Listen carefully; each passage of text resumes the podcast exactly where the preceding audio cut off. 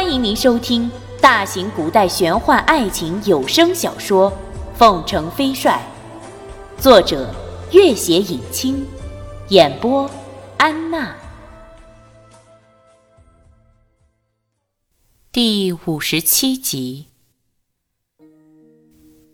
这一夜春雨风声，早上醒来依旧春寒料峭，薄雨纷飞。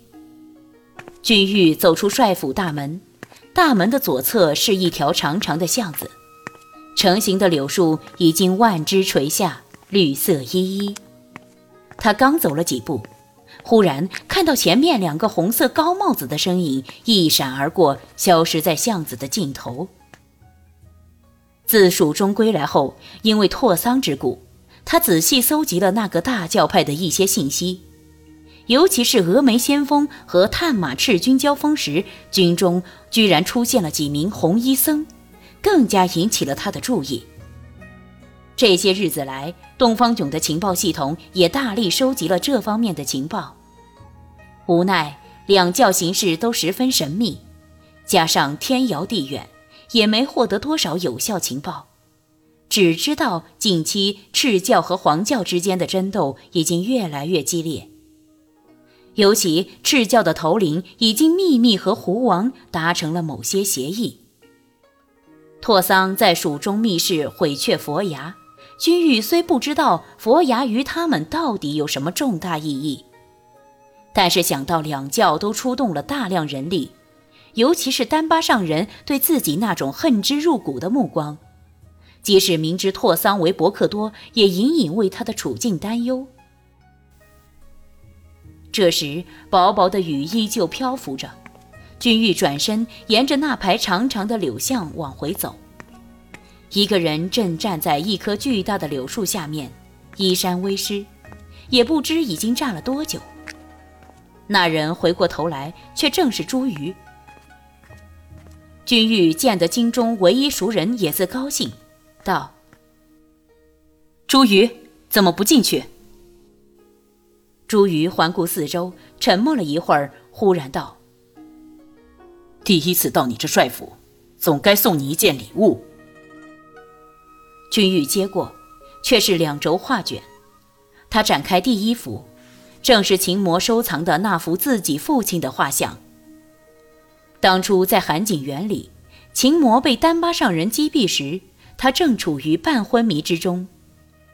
待清醒过来时，混乱之中，父亲的画像早已不知去向。他原本以为今生可能再也见不到了，如今一见之下，只觉喜不自禁。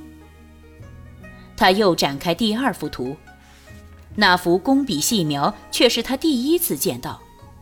画上的女子眉清目秀，双眼生辉，却正是自己的母亲蓝茜丝。他正要道谢。朱瑜已经转身，也不告辞，径直离去。在京城的几天，一直都是孙家和卢林在外应酬，他二人似乎对此倒得心应手。君玉省去了不少麻烦，但只觉得在这里日复一日，大家纸上空谈，并无什么要事，便决定设法尽快返回凤凰城。这天傍晚。他来到帅府的园林里，这个园林不知已经变换了多少主人。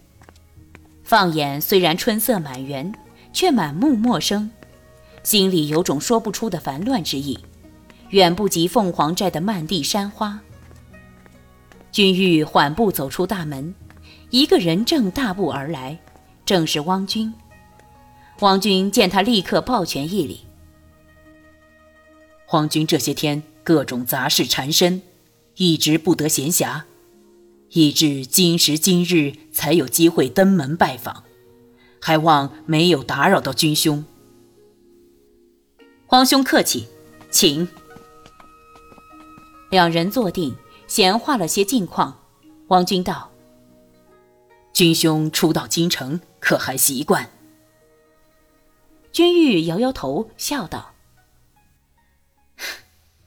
我是奔波劳碌命，想不来这京城花花世界福。汪君叹息一声道：“唉，皇上虽然登基，但是朱丞相把持朝政，大小事情往往由不得皇上做主。现在六部之中，除了一个礼部尚书，全为朱丞相的门生亲信。实不相瞒，现在皇上可信赖的人少之又少。新皇登基，权臣当道，不经一番残酷的尔虞我诈。朝堂势力又怎能趋向平衡？君玉一家兴味索然，沉默无语。王君又道：“现在山东的流民暴动尚未完全平息，而西域大教派圣公又起了些波折。所谓的西域大教派，正是拓桑所在的教派。”君玉立刻道：“什么波折？”最近，圣宫和拉汉教的冲突越来越激烈，而圣宫内部也有很大分歧。上个月，有人进京密报，说现任的伯克多不守清规，要求朝廷做出处理。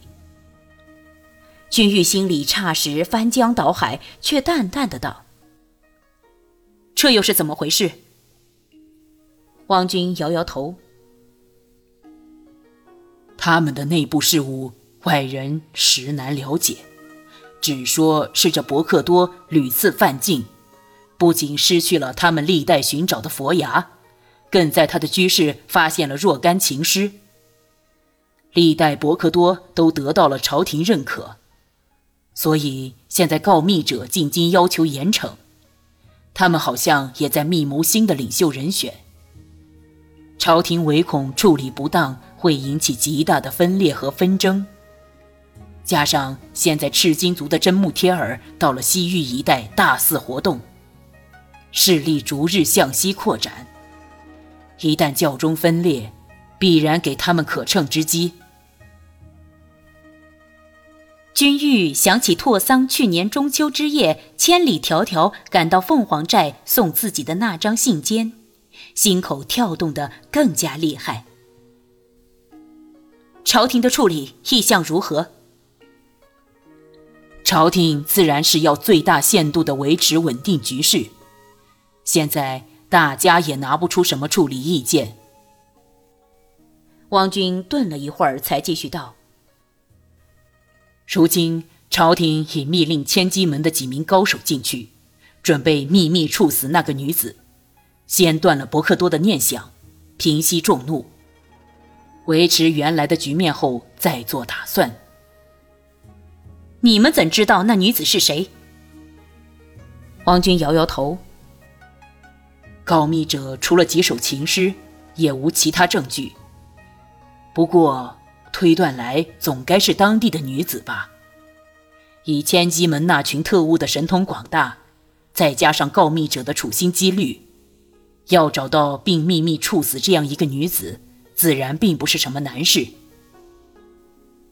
君玉道：“这个决定倒真是英明又省力啊。”王军喟然摇摇头：“唉，如今局势混乱，想必他们认为牺牲一个女子，总比引起巨大的分裂好吧？”君玉一笑无语。两人又闲谈了一阵。王军呼笑道：“哈哈，冒昧问一个问题，君兄现在可有意中人？”君玉也笑了：“哈哈，怎么，汪兄想给我做媒？”王军认真的点了点头：“九公主方当妙龄，倾慕君兄人品，如果君兄有意，倒真是郎才女貌。”哈哈哈！君玉大笑一声。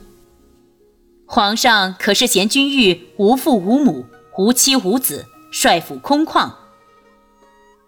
汪君第一次从君玉口中听得如此赤裸裸的讽刺之意，脸上立刻红了。事实上，在当天他和皇帝暗访君玉回宫后，皇帝就曾经说过。这个君玉比不得别人，无父无母，无妻无子，甚至无亲无故。他天性高傲，如果不肯卷入这朝堂争斗，为我所用，倒当真无计可想。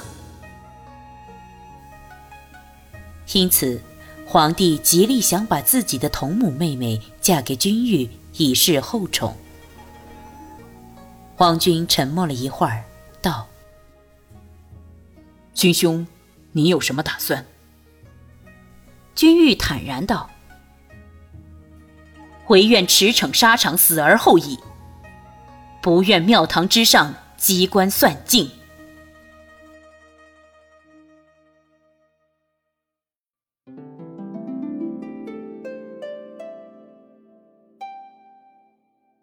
本集播讲完毕，感谢您的关注与收听。